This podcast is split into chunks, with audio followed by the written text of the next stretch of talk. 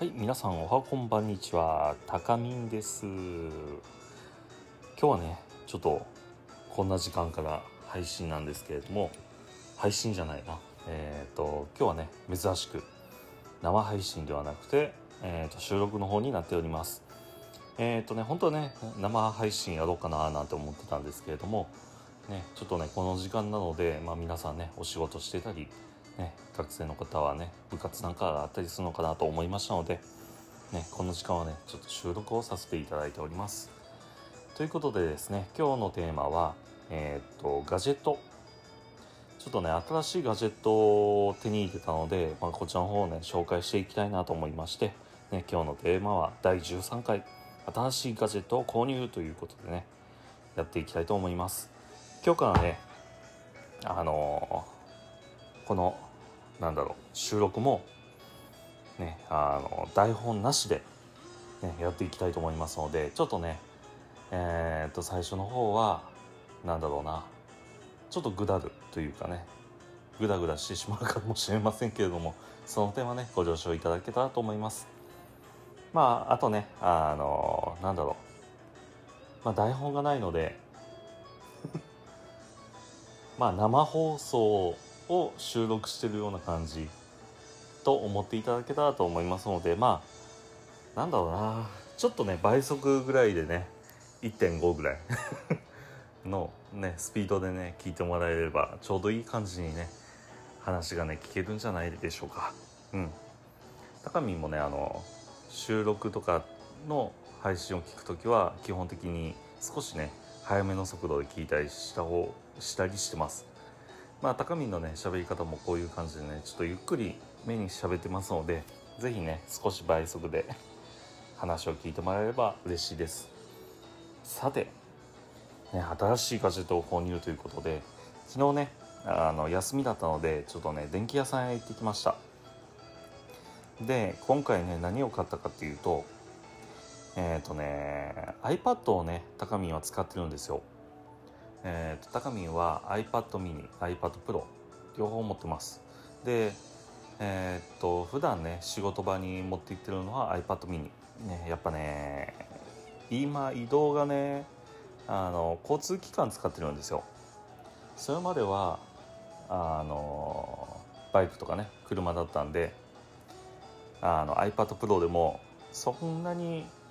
ね苦にならない感じの重さだったのでいいかなと思ってたんですけど最近はねちょっとこう交通手段あ交通機関を使ってのね、まあ、バスなんですけど歩いてバス停まで行ってバス乗ってそして歩いて会社までっていう感じでなかなかね iPad Pro だと少しね重いなと。うん、でじゃあ仕事中そんなにねバンバン使ってるのかっていうそんなに使ってないのでねなのでまあそういうことも考えると、まあ、iPad mini もミニでもいいのかなと。まあすごく軽いですしあとねまあそんなに大きくなくても作業性もね悪くないと。でスピードもねあの iPad Air とほぼ変わらないぐらいのね速度で。じゃあいいのかなと、うん、iPad mini で。で持ち歩いてるんですけどなかなかねやっぱ、まあ、先ほども言った通りそんなにうまく活用できてないなと、ね、なんかもうもったいないなと。いうところでちょっとね活用したいなと。思いまして最近はね本当 iPad のみで持ち歩いてたんですけど、ね、久々にペンシルも出してでペンシルもね、えー、っと今 iPad のケース100均のケースを使ってるんですよ。これもね結構ねなかなかいいので、ね、後日 Twitter とかでね紹介したいなと思うんですけどね今100均でもケースが売ってるんですただ100円じゃないですよね。300円なんですよ。でもね300円でも十分使える。もう正直ねあの汚れてしまったら買い替えれるじゃないですか。300円って。簡単にね買い替えれるような金額なんで、ね、汚れたら買い替えて。汚れたら買い替えてという感じでね。いやーほんとね助かりますね。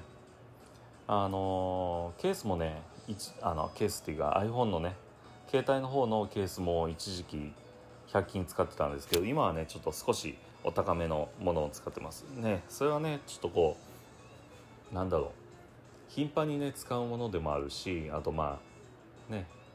人の前で使うこともあるのでやっぱねこう100均だとちょっと見栄えが悪いとは言わないですけど、ね、ちょっと安っぽさがあるので、まあ、そういうねこう人前でよく使うものは少しねいいものを使った方がいいのかなと思って携帯のケースはね少しねいいものを使ってます。その代わりねタブレットはまああんまりね人前でねがっつり使うこともないのでまあ100均のケースでも十分なのかなと思ってそちらにしてます。でなおかつね100均のねケースはね後ろがクリアのものもあるんですよ。このクリアのものがねすごく嬉しいんですよね高見的には。なんでかっていうとここのねクリアの部分にあの自分のね好きなステッカーとかね挟めたりしてね自分だけのなんだろうケースを作ることができるっていうのでねすごくね嬉しいです。でこのケースにしたことによってねペンを入れる場所がなくなっちゃったんですよ。でペンを使わなくなってたんですけれどもね久々にペンを出してみました。でえー、っとねそう。あ今のね iPad mini のペンっていうのが第一世代って言ってなんだろうな。もうねツルツルした 転がりやすいペンなんですよ。ね、第2世代の iPad Pro に使われてるペンっていうのがあのなんだろうな鉛筆みたいな感じでね。あの転がらない、ね、カタカタカタっと。止まってくれるという感じなんですけど第1世代はねもうすべすべなんでツルツルっと転がってねパトンと落ちるんですよ。で結構ねお高い機械なんでねなかなかね落としてね壊したとかになると買い替えがね大変なんでなかなかこうケースと一体型のものを使ってたんですけど100均のやつはねペンを入れるところがないのでえー、っと今回ねと新たな追加アイテムを購入しました。っていうのがペンにあのなんだろう。胸ポケットとかにね引っ掛けるようにするやつとあとあとなんだこれはクリップグリップグリップって言ったらいいのかな？あの書きやすくなるようなねグリップっていうのをつけました。これによってあのまず転がらない。そしてあの胸ポケットとかにも挟めれるしバッグにも挟めることができると。すごい助かってます。うん。いやこれねあるだけでねほんとね使いやすくなりました。先ほどねちょっとカフェで書き物をしたんですけどいやほんとね書きやすくなったしなおかつね引っ掛けることができて持ち運びもね便利になったという感じですね。ただね少しね見た目がねごつくなったんでちょっとね なんかゴツゴツしたペンになっちゃったんですけどまあまあそれはねそれでありなのかなと。あともう一つ購入したものがあってえー、っとまあ iPad mini なんでキーボードっていうのがまあ純正でまああるっては聞いたことあるけど高いんですよね確か。で、えー、っと iPad Pro はね純正のものを使ってるんですけど、ね、iPad mini はなんかこう別々で使いたいなと。要はタブレットはタブレットでね動画見たりしたいんでね、キーボードと一体型だとちょっとね幅を取っちゃうんで、まあ、そういうのがね嫌だなと思って前ねあのモバイルのキーボードを使ってたんですけどそのキーボードもね結構使いにくくて、ね、ちょっとね打ち心地が悪かったんですよ。っていうこともあって今回新たなモバイルキーボードを購入しましたこのキーボードはねあのまあ後日ツイッターに載せますけれどもあの両面観音開きするタイプで、ね、最初ちっちゃいんですけど観音開きすることによって大きなキーボードになると。ね、で結構ね打ちやすくてでなおかつ右側にあのなんだ？なんて言ったらいいんだろうか。あのタッチパネルっていうのかな？タッチパネル？タッチパネルって言ったらいいかのかな？あのよくノートパソコンの下側にあるねあのなんだ？マウスの代わりになる部分あるじゃないですか。あれが右側についてて結構ねすごい便利だなと思って。